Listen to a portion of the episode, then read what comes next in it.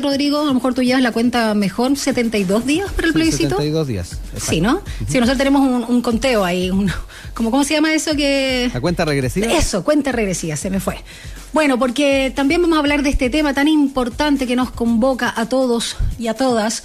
Y este jueves el Senado aprobó y despachó a la Cámara el proyecto que entrega nuevas facultades al CERVEL, el Servicio Electoral, para que pueda garantizar la seguridad sanitaria y también, por supuesto, la participación en el plebiscito constitucional de octubre y también las demás elecciones programadas hasta el 2021.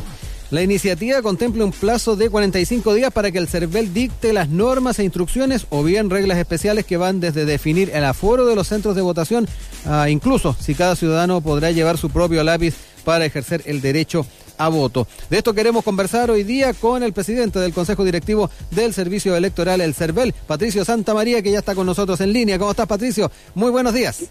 Buenos días, Rodrigo. ¿Cómo estás, Daniela? Buenos días, Patricio. Igualmente, Patricio, gracias por compartir nuevamente la discusión, exacto, la conversación con nosotros en un tema tan fundamental. Lo primero, Patricio, eh, ¿se quedan más tranquilos eh, con eh, cómo ha estado desarrollándose la dinámica en torno a los protocolos y a lo que va a estar pasando en el plebiscito? Había cierta inquietud de esta semana particularmente. Sí, bueno, yo había dicho que esta era una semana de decisiones y efectivamente se ha visto en los hechos que ya se aprobó, como bien señalas tú, Rodrigo, ayer en, el, en la sala del Senado por unanimidad, prácticamente 40 votos contra cero. Eh, esta, primero, la realización del plebiscito el 25 de octubre y además eh, facultades al servicio electoral para que pueda precisamente eh, ver temas que van desde la constitución, instalación, funcionamiento de las mesas receptoras de sufragio, poder fijar los, el horario de funcionamiento, extenderlo, pensamos hacerlo a 12 horas en vez de 10 horas, también horarios preferentes de votación, eh, el número de, causales de excusa, vamos a establecer como causal de excusa eh, los adultos mayores, y las personas obviamente con el positivo que puedan tener eh, personas en situación de riesgo, el foro máximo que va a poder ingresar a los distintos locales, el distanciamiento que tiene que haber entre las mesas, con las cámaras secretas, la urna, va a decir, puede organizar todo lo que significa el, los aspectos logísticos del plebiscito. El, el, hecho, ¿no es cierto?, que las personas puedan llevar su propio su propio lápiz, el, establecimiento de, un protocolo, eso es muy importante, en conjunto con el Ministerio de Salud. Nosotros hemos estado trabajando, presentamos un protocolo basado en la experiencia de otros países, está aprobado, ya lo estamos viendo además con el Colegio Médico, vamos a verlo con la Sociedad epidemiología y con la OPS. Mm. ¿Están trabajando las mesas que nos contabas la otra vez? Sí, estamos, estamos eh, trabajando ahí. Queremos, ayer recibimos de parte de la sociedad civil eh, la posibilidad de conformar una sola mesa ampliada. Yo me he estado reuniendo en una situación que es un poquito agotadora, pero pero que hay que hacerlo, hay que hacerlo, pero separadamente con los partidos, los centros de estudio, con eh, ayer estuve con el comité político mapuche, con las organizaciones de la sociedad civil, con el nuevo pacto social, eh, hemos conversado con los alcaldes rurales, eh, nos reunimos con los alcaldes de la Asociación Chilena de Municipalidades y de la Asociación de, Municipalidades, eh, y bueno, también obviamente con, con las autoridades, con todos los ministros y subsecretarios que tienen que ver o tienen relación con el plebiscito. no hemos dejado área por cubrir y estamos trabajando muy con mucho entusiasmo, porque vemos que estamos frente a una jornada histórica eh, que no se ha dado nunca, esto que le preguntan a un pueblo si quiere o no una nueva constitución y quién debe redactarla es algo inédito, nos están mirando desde afuera, es un hecho muy relevante, además que hayamos acordado que si gana la prueba, la convención va a ser paritaria, donde se está conversando y, también hoy día el tema del financiamiento de las campañas, ahí hay una mesa técnica que va a establecer, creo yo, algo que todavía falta por, por decidir, pero ha sido una muy buena semana, diría yo, desde el punto de vista de, de, la organización, del, del, plebiscito, de las facultades del, del CERVEL, así que estamos con más entusiasmo que antes trabajando, Rodrigo. Patricio, respecto a todos esos detalles que tienen que afinar, que son tan importantes porque tiene relación con la práctica, con estar ahí Y esos detalles, insisto, desde llevar el propio lápiz, no pasar el carnet de identidad, sino mostrarlo, las características de la urna, que a lo mejor no va a ser tan secreta porque tiene que estar ventilada, qué sé yo, etcétera. Eh, todos esos detalles son sumamente importantes. Em, y en ese sentido también eh, preguntarte sobre una medida eh, que se ha planteado desde el MinSal, de tener mesas con vocales recuperados para atender pacientes COVID. ¿Qué te parece esta idea, Patricio? A ver, efectivamente fue una idea que nos planteó el ministro París. Eh, yo creo que es una, es una buena idea en general. Nosotros estamos preocupados eh, más bien de que tener los vocales para las mesas. Son 45 mil y tantas mesas eh, que van a estar en el orden de 2.600, 2.700 locales de votación. Eh, ahí va a ser muy importante el resolver el tema de los vocales, porque de acuerdo a la ley, los vocales son sorteados por las juntas electorales, no por el servicio electoral, por las juntas electorales.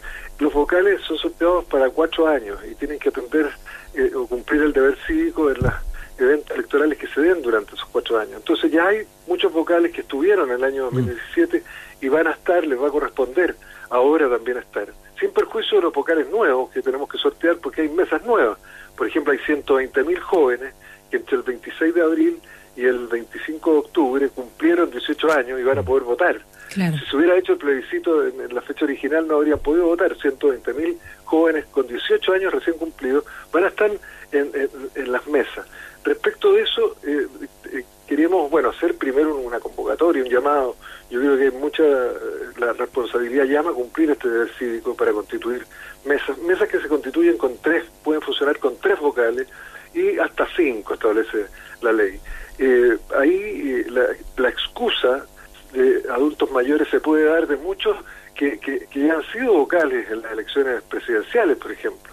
Y también se puede dar respecto de los nuevos que puedan ser sorteados. Pero eh, es, es, una posibilidad.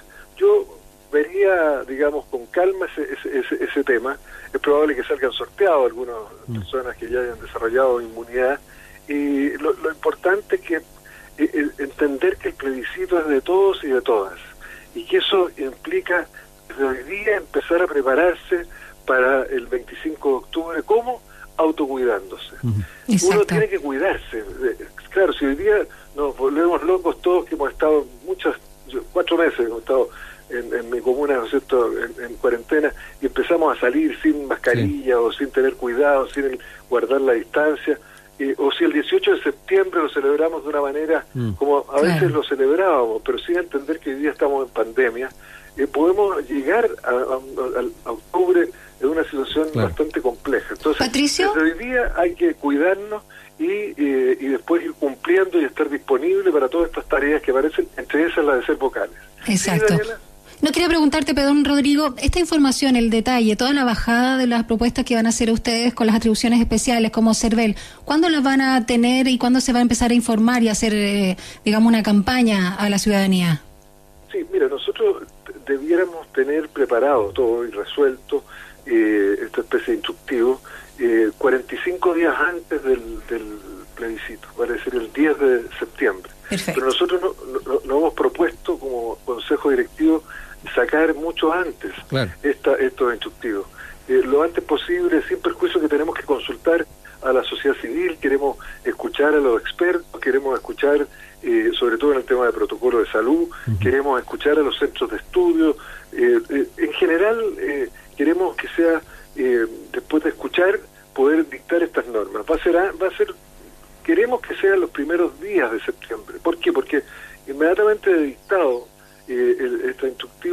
publicar en el diario oficial. Eh, y ahí va a estar incluso la posibilidad, nosotros pedimos también la posibilidad de reclamar, si nos equivocamos en algo, si hay que corregir algo, que las personas puedan reclamar, van a haber ahí tres días para reclamar y después diez días para que resuelva el tribunal.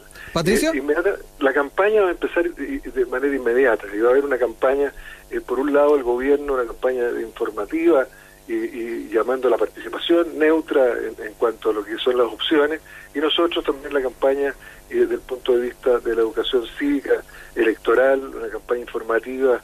Eh, por lo pronto empezamos ya con seis spots eh, diarios en todas las radios del país a partir del 26 de agosto.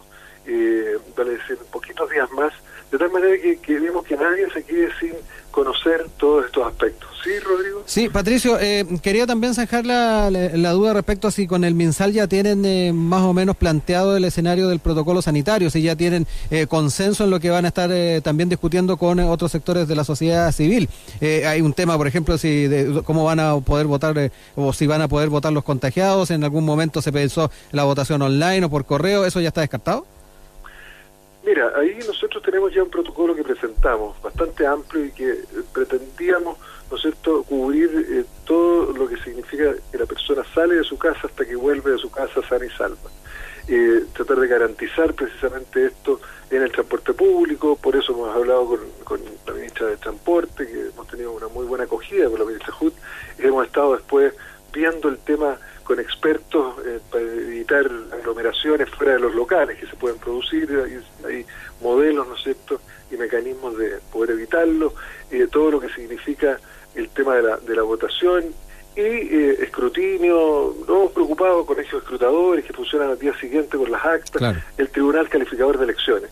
el, el, tema de, de, la votación de COVID positivo es, es complejo, es difícil y las personas tienen que entender que la decisión debe contemplar diferentes aristas, además porque se ha tratado de manera mm. distinta en Corea del Sur, en eh, Galicia, el País Vasco, en República Dominicana, en los demás países donde ha habido eventos electorales durante la pandemia. Ah, mm. Ahora, tenemos un problema respecto del voto por Internet, digamos, eh, y el voto eh, postal. Mm. claro, porque se en Chile se establece en una norma constitucional que el voto debe ser personal secreto además, bueno, informado y voluntario.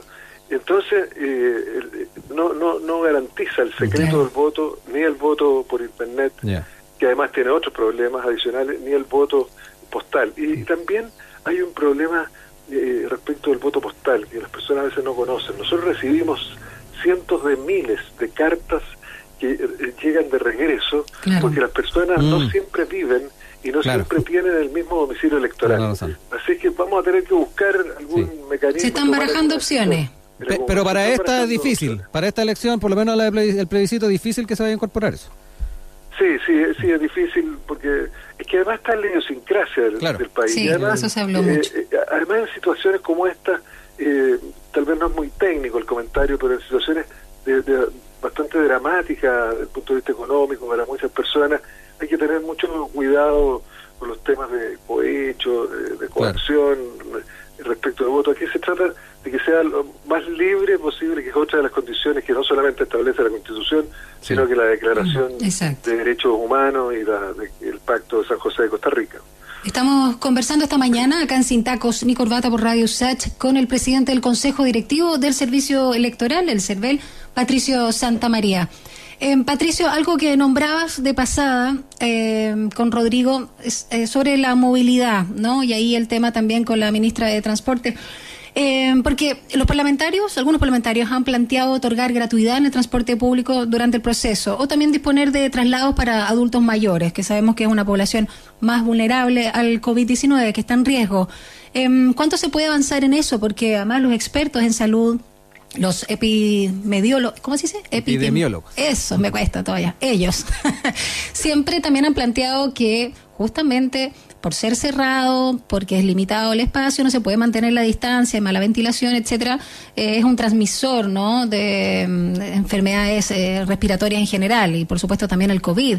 Entonces, ¿cómo se está viendo ese tema que, es bastante importante? Hay gente que o se ha cambiado de dirección y tiene que cruzar una u otras comunas para poder eh, asistir. Y lo otro preguntarte si que hay todavía, por supuesto, em, algunas comunas en cuarentena, no sabemos cómo se va a dar el rebrote, incluso con las que están en la etapa de transición, si va a haber un permiso especial para ir a votar y cuánto duraría este. Bueno, dos cosas. Respecto del tema del transporte, efectivamente lo estamos trabajando, es algo que eh, vamos a seguir ahí trabajando con, la ministra eh, tanto ese tema como el tema de telecomunicaciones, para asegurarnos que no haya problemas eh, en, la entrega de resultados, etcétera. Y respecto al segundo punto, eh, no, no, es algo que esté resuelto todavía, pero sí está claro, ¿no cierto?, que el hecho de que existan algunas medidas que impidan la libre circulación no va a impedir en ningún caso la realización del plebiscito. Nosotros vamos a hacer el plebiscito el 25 de octubre, mientras sí esté establecido en la, en la Constitución y de tal manera que estamos trabajando de manera muy entusiasta y vamos a empezar ahora en una etapa de tomar nosotros las resoluciones rápidamente y una campaña de comunicación muy relevante donde necesitamos el apoyo de la sociedad civil, de los centros de estudio. Eh, eh, todos aquí y todas somos dueños de este plebiscito, eh, todos y todas tenemos que tomar una decisión, ¿no es cierto?, respecto si queremos o no una nueva constitución y quién debe redactar esta nueva constitución. Eh, Patricio, un, un, tema también complicado, lo que tiene que ver con el financiamiento. ¿ah? Eh, obviamente un plebiscito sin tener regulado el financiamiento es una complicación más. Eh, cuéntanos un poco cómo va eso, ¿crees que ha habido demasiada demora, poco interés en la moneda en ese punto? ¿Cómo lo observas? Sí, primero Rodrigo, comentarte que lamentablemente tengo otro, otro compromiso ahora ocho y ah, media. Perfecto. Otra radio no, pero de todas maneras lo voy a, lo voy a contestar, pero después nos despedimos, si quieres, dejamos otra fecha para conversar. Gracias, Patricio. mira, Mira, está eh, eso está en una mesa técnica en el Senado donde se incorporó la Comisión de Constitución de Diputados. Eh, nosotros vamos a participar también en eso y eh, nos hemos dado, se han dado más bien esta semana para los efectos de llegar a un acuerdo, al menos establecer límites de gasto, límites de aporte y regular, ¿no es cierto?, las personas que pueden aportar algún mecanismo de fiscalización y sin duda la rendición de cuentas eh, 30 días después de la, de la de, la realización del plebiscito. Queremos regular también ahí parte de lo que es la campaña en redes sociales, de tal manera que yo espero y tengo confianza, ¿no es cierto?, que el Ejecutivo, los senadores y diputados van a cumplir con esto de darle integridad al plebiscito, estableciendo el financiamiento de, de la campaña. Mm. ¿Un poquito más de ñeca de la moneda también se necesita? No, yo creo que está, está trabajando, pero sí, sí, siempre aquí todos tenemos que apurarnos, yo creo, todos tenemos que, que, apurarnos. ¿eh? Ya vos, Patricio. bueno, yo le, le agradezco, Gracias Rodrigo, a Daniela, quedo disponible, pero tengo que atender a, a sí, no te preocupes. Gracias por tu tiempo una vez más aquí con nosotros. Gracias, Patricio Santa María. Chao. muy bien. Lindo fin de semana. Chao, Rodrigo. Chao, que esté bien. Bueno, ahí conversamos.